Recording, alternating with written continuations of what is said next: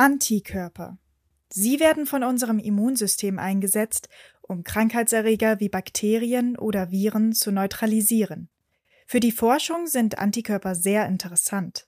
Sie erkennen und markieren Krankheitskeime und werden deshalb zum Beispiel in Schwangerschafts- oder Corona-Schnelltests eingesetzt. Aber wie isolieren wir die nützlichen kleinen Dinger aus unserem Körper? Mit uns Menschen hatte das bisher wenig zu tun.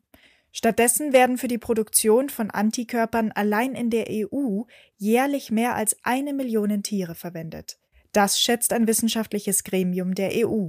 Zum Glück gibt es aber bereits vegane Alternativen. Wie die veganen Antikörper hergestellt werden und welche Vorteile sie bieten, darüber spreche ich heute mit Dr. Laila Al-Halabi Frenzel.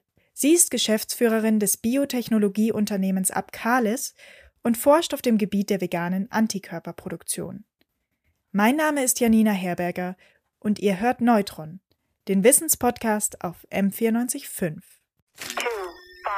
Seit der Veröffentlichung einer Studie Digitales Modell der Lunge. Dadurch kann der Auskühlungsprozess der Leiche Milliliter pro Kilogramm idealisiertes Körpergewicht. Auf Fantastika. Ziel der Wissenschaftlerinnen und Wissenschaftler ist es Neutron. Neues aus der Forschung. Hallo Laila, schön, dass du da bist. Hallo Janina. Genau, bevor wir beginnen, ähm, bei mir zumindest liegt der Biounterricht jetzt ein bisschen zurück. Könntest du noch mal erklären, wie das mit der Antikörperproduktion in so unserem Körper abläuft? Ja, also unser Immunsystem ist recht ausgeklügelt. Wenn unser Körper jetzt mit einem, einer fremdartigen Substanz konfrontiert wird, dann gibt es die erste Immunabwehr. Das heißt, Fresszellen fressen erstmal alles auf, die phagozytieren erstmal alles, was sie nicht kennen. Und als zweite, ganz zielgerichtete Abwehr produziert ein bisschen verzögert der Körper die sogenannten Antikörper. Ähm, das geht durch eine ganz komplizierte ähm, ähm, ja, ähm, Stoffwechsel, ähm, Vorgänge, durch ganz komplizierte Stoffwechselvorgänge erfolgt das. Und diese Antikörper ähm, sind dadurch charakterisiert, dass sie ganz genau bestimmte Strukturen erkennen und binden können. Und sie markieren dann mit ihrem Hinterteil sozusagen, sie sind Y-förmig, mit dem Vorderteil binden sie die Struktur, mit dem Hinterteil markieren sie die für das eigene Immunsystem, ähm, damit das Immunsystem, der Körper dann die fremden Strukturen durch die Antikörper erkennt und ähm, weiter dann ähm, Effekte äh, freisetzen kann. Gleichzeitig werden sie ähm, durch die Antikörper auch festgehalten und ähm, ja auch so ein bisschen gehindert daran, ähm, dann schädlich wirksam zu sein. Okay, das heißt praktisch, unser Körper liefert uns ja alles, was wir so brauchen an Antikörpern.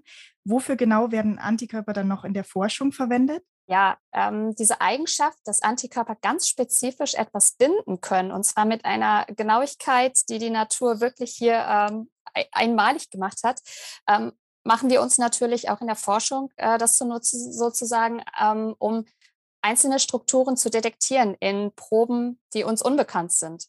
Und das findet beispielsweise in der In-vitro-Diagnostik, also in unseren Bluttests oder halt auch in der Therapie statt ähm, für uns ein bisschen anwendungsnäher und bekannter sind Antikörper in der Diagnostik.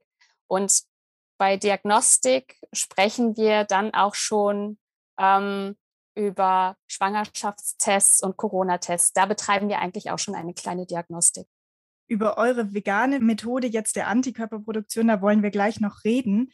Ähm, erstmal würde ich gerne wissen, wie das bisher gemacht wurde. Man hat ja oder man stellt immer noch Antikörper aus Tierblut her. Äh, wie funktioniert das genau und welche Tiere werden dafür verwendet? Also ähm, die Methode, Antikörper aus Tieren zu bekommen, ist schon relativ alt, schon über 100 Jahre. Und ähm, man kann sich das im Grunde vorstellen wie eine Impfung oder wie die Imitation eines Krankheitsvorfalls. Man ähm, nimmt den Stoff, gegen den man nun einen spezifischen Antikörper haben will, und spritzt dem einen Tier. Das ähm, können zum einen kleine Tiere wie Mäuse oder Ratten sein. Da geht, verfährt man dann ein bisschen weiter äh, oder ein bisschen anders. Ähm, aber das sind auch große Tiere wie Pferde oder Ziegen. Das ist ein bisschen das anschaulichere Beispiel. Man spritzt nun mal eine Substanz dem Pferd oder der Ziege und wartet ein bisschen, bis das Immunsystem des Tieres auf ganz natürlichem Weg Antikörper gebildet hat. Ähm, dann nimmt man sich das Tier und ähm, entnimmt Blut und kann aus diesem Blut dann die Antikörper aufreinigen ähm, und dann bis zu einem bestimmten Grad auch so anreichern, dass man das dann als ähm, Produkt im Bereich der Biotechnologie oder in der biologischen Forschung verkaufen kann. Mhm. Das heißt praktisch, die Tiere bleiben schon am Leben, sie werden zu Forschungszwecken verwendet.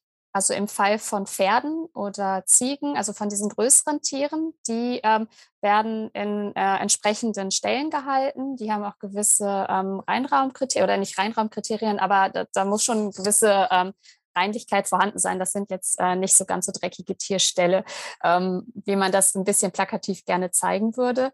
Ähm, ist aber sicher nicht schön. Sie bekommen immer wieder diesen Immunstimulus, ähm, werden ähm, im besten Fall isoliert gehalten, ähm, werden natürlich auch, ähm, es wird versucht, sie gesund zu halten, ähm, was aber auch nicht, natürlich nicht immer funktioniert. Man kann ein Tier nicht äh, vollständig äh, von Krankheiten fernhalten und ähm, entnimmt halt in regelmäßigen Abständen das Blut. Ähm, Im Fall von Mäusen oder Ratten ist es nicht so. Die Tiere werden ähm, immunisiert und ähm, dann müssen sie getötet werden, um ähm, die Milz zu entnehmen und ähm, aus der man dann ähm, auf äh, molekularbiologischem Weg die Antikörper gewinnen kann.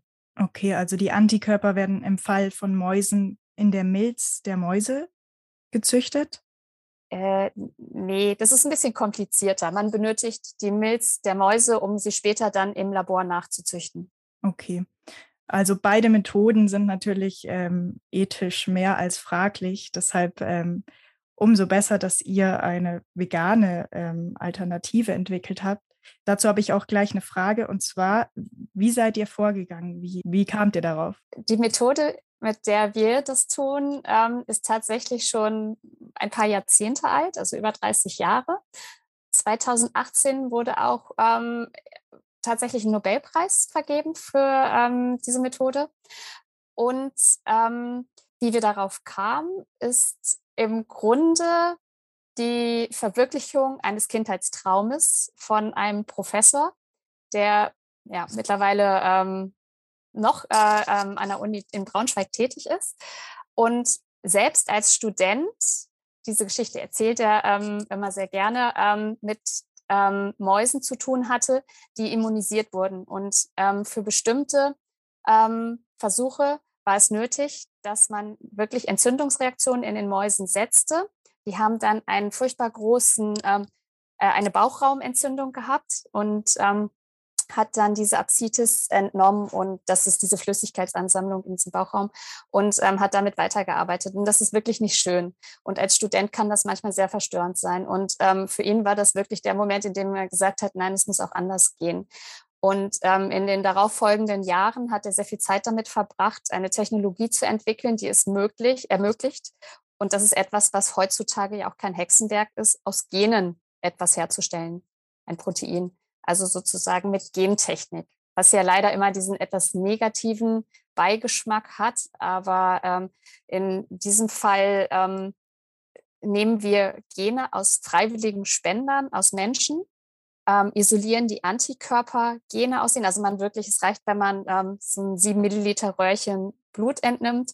Man kann die Antikörpergene daraus entnehmen und hat dann die Möglichkeit, mit einem sehr komplizierten und aufwendigen Verfahren ähm, sich eine sogenannte Bibliothek ähm, zu erstellen.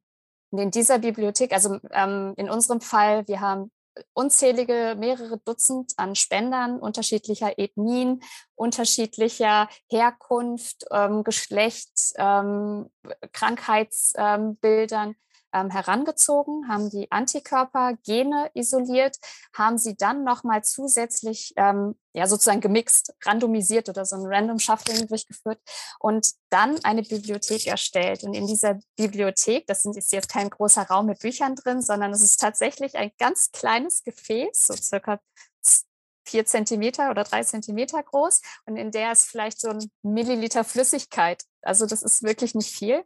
Und in der ähm, sind mehrere zigtausend Milliarden unterschiedlicher Antikörpergene drin. Also wir sprechen eine, von einer Diversität von mindestens 10 hoch 10 verschiedenen Antikörpern. Also ich glaube schon fast 10 hoch 11 verschiedenen Antikörpern. Und ähm, die sind jetzt nun da drin.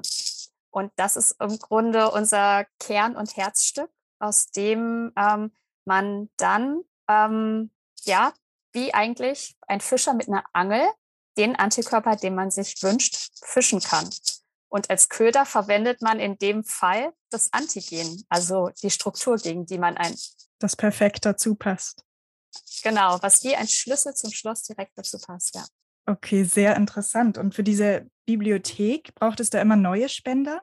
Oder war das ein Spendendurchlauf praktisch und damit ist die Bibliothek gefüllt? Also das war tatsächlich so, dass das ähm, einmalig äh, durchgeführt werden musste. Und das äh, Tolle an der Gentechnik ist ja, man kann alles immer wieder vervielfältigen. Also wenn man einmal das Gen hat, dann kann man das wieder vervielfältigen. Wer da jetzt ein bisschen tiefer im Biologieunterricht aufgepasst hat, weiß ja, wie äh, das funktioniert bei der Zellteilung ja auch so. Wenn die Zelle sich teilt, muss sie ja auch ihre Gene teilen. Und ähm, nach diesem Prinzip kann man ähm, die Gene auch im Labor ähm, vervielfältigen. Okay, das klingt natürlich super. Es müssen keine Tiere mehr dafür leiden. Trotzdem habe ich gelesen, dass es äh, wissenschaftlich teils auch kontrovers diskutiert wurde, vor allem im Zusammenhang mit der EU-Empfehlung. Ähm, da gab es einen Bericht des EU-Referenzlabors für Alternativen zu Tierversuchen, 2020, soweit ich weiß. Ähm, und ähm, da wurde eben eine Empfehlung für eure Methode ausgesprochen. Was war denn aus Sicht der Kritiker jetzt äh, zu bemängeln oder was war das Problem damit mit diesem EU-Bericht? Ähm, ja, zum einen ist das ähm, ein EU-Bericht von einer Institution, die natürlich tierversuchsfreie ähm, Methoden, äh, sich aus äh, Institutionen zum Thema tierversuchsfreie Methoden zusammensetzt. Das heißt, es gab einen gewissen, gewissen Bias. Ähm, es wurden aber auch ähm, von der unabhängigen Kommission einfach verschiedene Stakeholder zu diesem Thema befragt, also verschiedene ja, ähm, führende ähm, Positionen, die sich ähm, mit den unterschiedlichen ähm, Thematiken im Bereich Antikörperforschung auseinandersetzen. Ähm, ein ganz großer Kritikpunkt ist natürlich die Verfügbarkeit von äh, diesen alternativen Methoden. Ähm, äh, es, die Antikörper aus Tieren sind etabliert, man kennt sie und man weiß, was für Vor- und Nachteile sie haben. Sie haben natürlich auch die Vorteile, dass ähm, man ähm, da ähm, etablierte Prozesse hat. Ähm, es gibt die Firmen, ähm, es gibt auch Nachteile. Man hat eine ganz starke ähm, Produktinkonsistenz, denn man, wenn ein Tier stirbt, dann muss man ein nächstes Tier nehmen und das ist schon wieder ganz anders vom Immunstatus. Ähm, und es gibt nicht so viele Firmen, die aktuell ähm, den gesamten Markt abdenken könnten mit ähm, tierversuchsfreien Alternativen. Und das muss man natürlich auch leisten können. Das heißt, der Prozess ist sehr langsam. Es müssen immer mehr Firmen mitziehen. Das muss sich aufbauen. Das muss so ein bisschen organisch wachsen. Und wenn man das jetzt politisch regulieren will, dann ähm, ja, muss man einfach auch die Ressourcen und die Infrastruktur dafür bereitstellen oder sie muss einfach vorliegen. Das heißt, es ist praktisch, der Zeitpunkt ist wahrscheinlich zu früh, um das äh, schon politisch zu regulieren, weil es noch nicht, weil die Nachfrage wahrscheinlich nicht gedeckt werden kann, allein jetzt mit der veganen Antikörpermethode. Genau. Und ähm, wenn man jetzt beide Methoden vergleicht, ähm, gibt es da auch preislich Riesenunterschiede? Ähm, es gibt preislich Unterschiede. Riesenunterschiede würde ich nicht sagen. Ähm, diese Preisunterschiede würden sich aber sehr stark aneinander annähern, ähm, wenn die vegane Antikörperproduktion ähm, höher skalierbar wäre. Also je mehr man produziert, desto mehr wird es pro kleiner Einheit und desto näher äh, kommt es dann an die ähm, ja, tierischen Antikörper. Von daher aktuell gibt es noch Unterschiede, äh, die wir relativ häufig auch mit der besseren Qualität begründen, aber ähm, die natürlich auch viele Menschen in Firmen nicht vollends überzeugen, ähm, jetzt umzusteigen. Es ist auch nachvollziehbar, denn für ein Unternehmen, welches zum Beispiel ähm, Corona-Tests herstellt. Das ist nicht einfach mal so gemacht, den Antikörper zu wechseln. Die müssen da, die sind ganz stark äh, reguliert.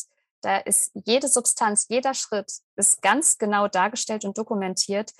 Und sobald sich etwas ändert, ist das ein riesen dokumentatorischer Aufwand, das zu machen. Und äh, das möchte momentan keiner. Einfach so. Das heißt, es gibt wahrscheinlich noch keine Corona-Schnelltests, die aus veganen Antikörpern produziert wurden, oder?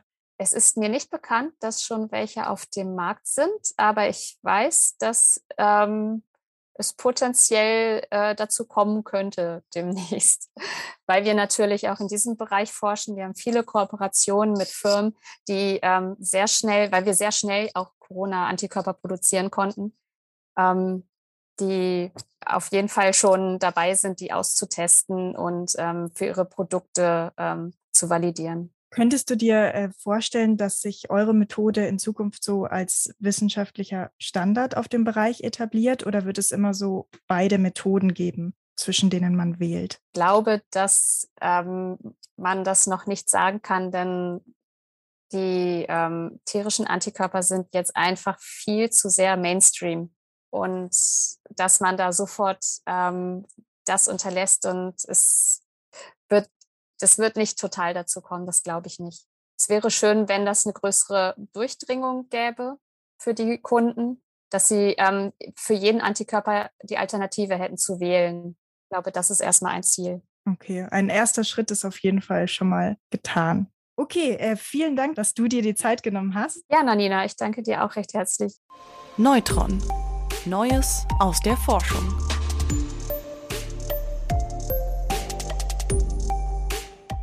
Neutron ist eine M945-Produktion, ein Angebot der Media School Bayern.